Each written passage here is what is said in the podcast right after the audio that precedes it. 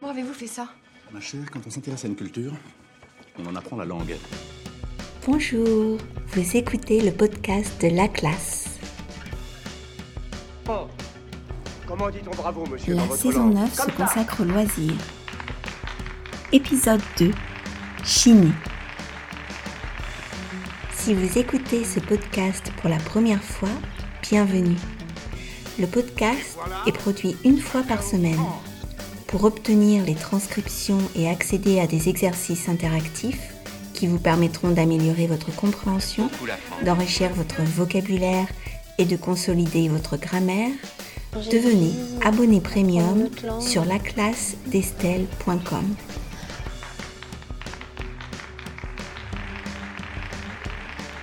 Bonjour chers auditeurs et chères auditrices. Dans cet épisode, nous parlerons d'un loisir que les Français aiment énormément, chiner. Dans la classe premium, nous étudierons les conjonctions suivies du subjonctif.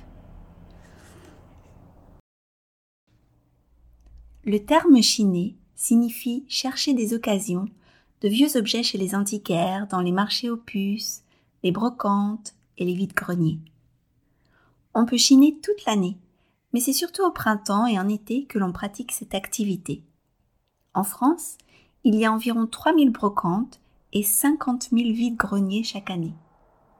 Vous vous demandez sûrement quelle est la différence entre une brocante, un marché aux puces et un vide-grenier. Eh bien, les brocantes et les marchés aux puces regroupent des professionnels, tandis que les vides-greniers sont réservés aux particuliers. Les Français aiment chiner.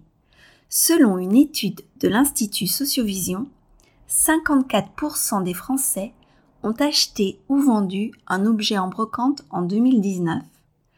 12% de la population fréquente les vides-greniers chaque mois et 5% fréquentent les vides-greniers chaque semaine.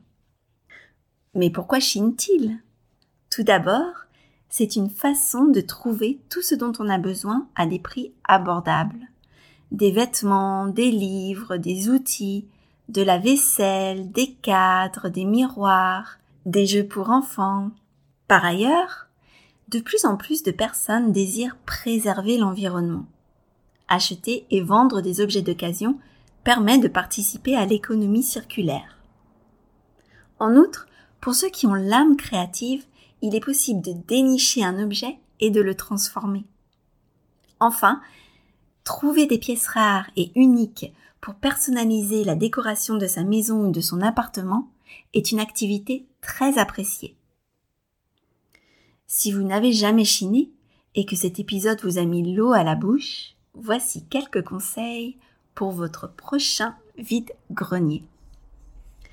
Tout d'abord, consultez des sites comme videgrenier.org pour savoir quand sera le prochain vide-grenier près de chez vous ou de votre lieu de vacances. Avant de vous y rendre, organisez-vous bien. Prenez des espèces, car vous ne pourrez pas payer par carte bancaire, et des sacs pour transporter vos trouvailles. Arrivez tôt pour faire de bonnes affaires. Lorsque vous trouvez un objet qui vous plaît, faites attention aux copies et aux prix trop élevés. Enfin, n'oubliez pas de marchander si vous pensez que l'objet est trop cher. Cependant, si vous ne voulez rien acheter car votre intérieur est déjà encombré, pourquoi ne pas louer un stand et vendre vos objets superflus?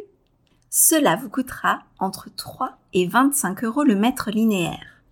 On conseille en général de prendre entre 3 et 5 mètres. Vous pourrez ainsi faire le vide. En France, les particuliers peuvent vendre seulement deux fois par an dans un vide-grenier pour qu'ils ne fassent pas concurrence aux brocanteurs et aux antiquaires. Personnellement, j'aime beaucoup les marchés aux puces et les vides-greniers pour me balader. Je vais aussi dans les magasins Emmaüs. Emmaüs est une organisation caritative qui aide les personnes en situation de grande exclusion à retrouver leur place dans la société. J'y trouve toujours de bons livres. Ils sont beaucoup moins chers qu'en librairie, environ 1 euro ou 2 euros le livre. C'est formidable, mais j'ai du mal à me contrôler et j'en achète toujours trop. Et voilà, notre épisode est terminé.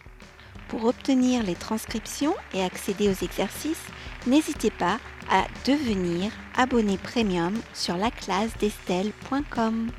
À bientôt!